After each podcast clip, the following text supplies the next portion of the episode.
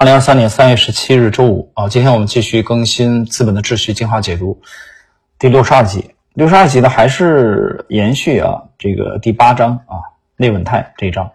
然后今天这个小节的题目叫“沙堆效应”，沙土的沙啊，这个堆起来那个堆。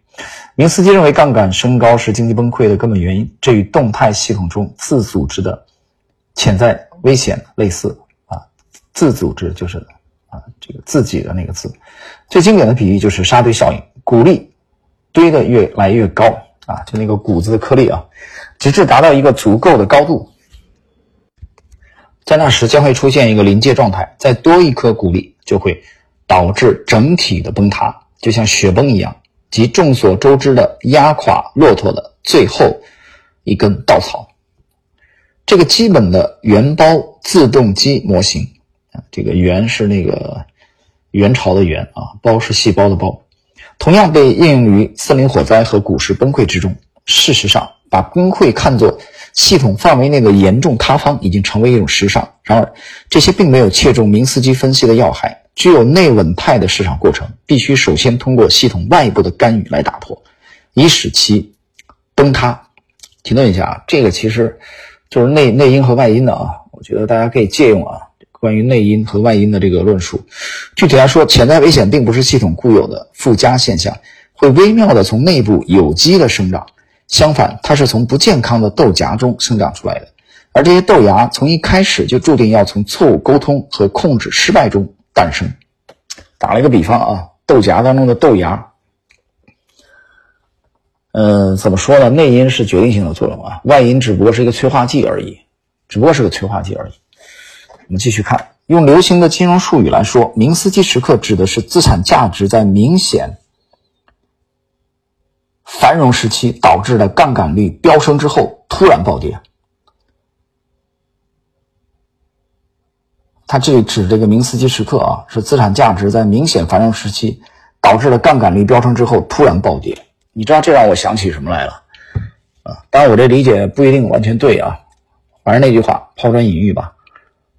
仁者见仁，这让我想起来一九八九年前后的日本，啊，当时日本人，日本人这个那种癫狂到什么程度啊？全球各地的买买买，梵高的名画啊，这个洛克，这个美国的洛克菲菲勒中心啊，全球你都能看到日本大手笔的在买。其实怎么说呢？你你想一想，他当时的日本当时的资产是不是一个？巨大的泡沫，就在那种精神的状态的支撑之下，啊，那本著名的书籍，我想有人如果回顾那段历史，我们都绕不开啊那本书，哪本呢 Japan that can say no，日本可以说不，那种所谓的民族自豪感啊油然而生，我觉得膨胀到了一种巅峰的状态。随后是什么呢？随后是什么？去看一看随后日本的股市，看看日本的楼市，对吧？所以一个资产一块土地的它的资产啊，它的资产的价格啊，它往往跟它的杠杆啊，跟它的债务是紧密的捆绑在一起的，包括它的，啊，不说了吧，还有俩字儿不说了，能说的就是债务，这个能说的杠杆债务。啊，资产价格的低估和高估，对不对？你自己心里还能没点数吗？没点数，说明脑子坏了。脑子不一定是坏了，这里头分两种情况啊。第一种是蠢，真的是坏了，脑子进水了。但是第二种情况是什么？他什么都很清楚，啊，心里清楚的很。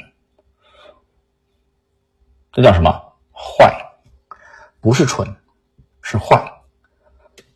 OK，重复一遍，这一描述与奥地利学派的商业周期理论相一致，但它留下了许多未解的问题。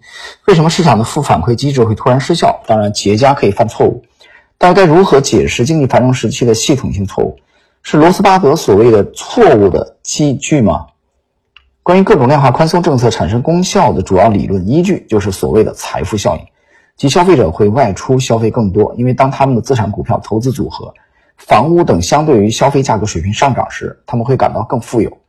你看，停顿一下啊，刚才我这个回顾日本啊，Japan 那段时间那段时期的历史啊，你就能看到啊啊特别嗨，为什么嗨啊？因因为它的这个资产啊在增值，在膨胀，所以它特别嗨。接着很难想象。很难想出一个与奥地利学派资本理论明显相悖的经济政策。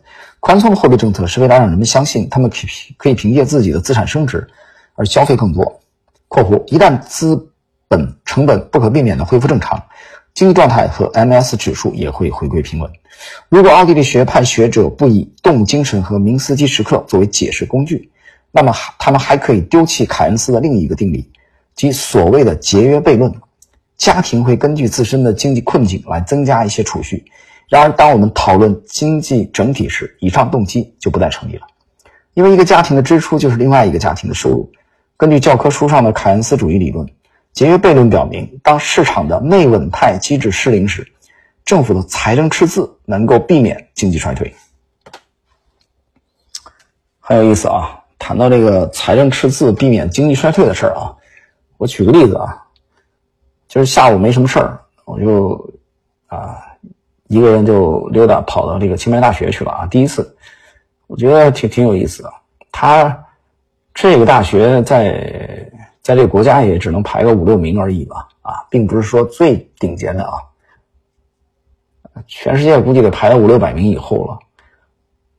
但是很有意思啊，我是我是用一个纯粹的看客的角度啊。他这个校园很，我觉得挺挺好玩为什么呢？他借了整个他整个这个校园的西部啊，整个借了是素贴山的山景，哎，而我特别喜欢山，啊，所以我对清迈大学感兴趣，就是因为它，它西边整个借的都是素贴山，啊，的山景。我今儿还拍了个视频嘛，就今儿去这个 Grab 打车过去之前，嗯，很繁华的这个这。这算是一个市中心的地段啊！我中午吃完饭以后就，我说走一走一阵吧，在在 Grab 打车吧。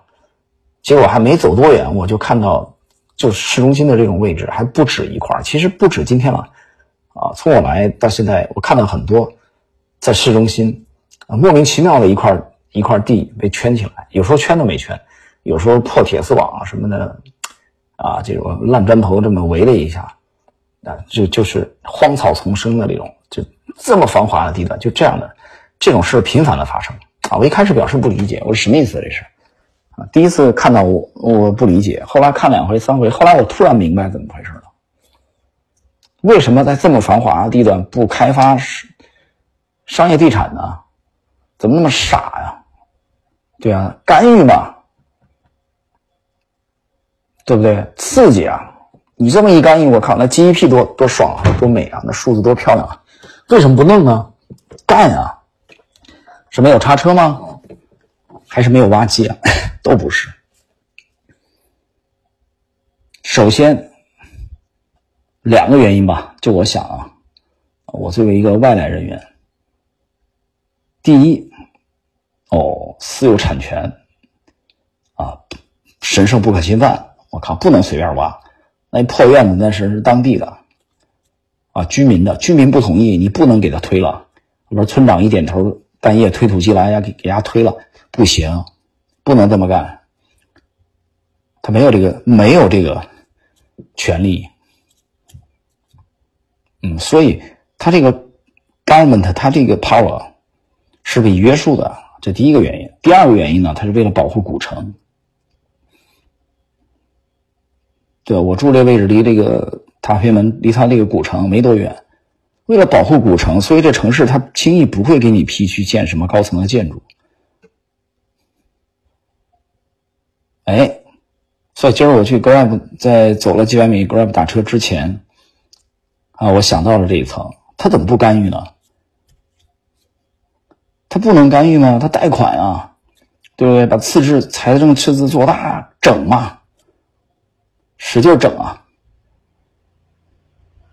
他没有这么整，很有意思，很有意思。这里头我觉得是一个很有趣的问题。行，我们继续啊，在这里对奥地利资本理论的关注（括弧而不是凯恩斯主义的收入流）体现了这个问题。经济衰退并不仅仅是一种人们没有花掉足够多的钱的坏运气，它的特点在于生产结构的实质性扭曲。积累更多的政府债务，并不是解决储蓄和投资不足的良方。无论这些措施听起来多么高尚，尤其是在血腥的危机之后，如果政府决定保守干预，那么这些措施（括弧如同在森林中灭火）只会将麻烦不断延长，并且推迟系统恢复。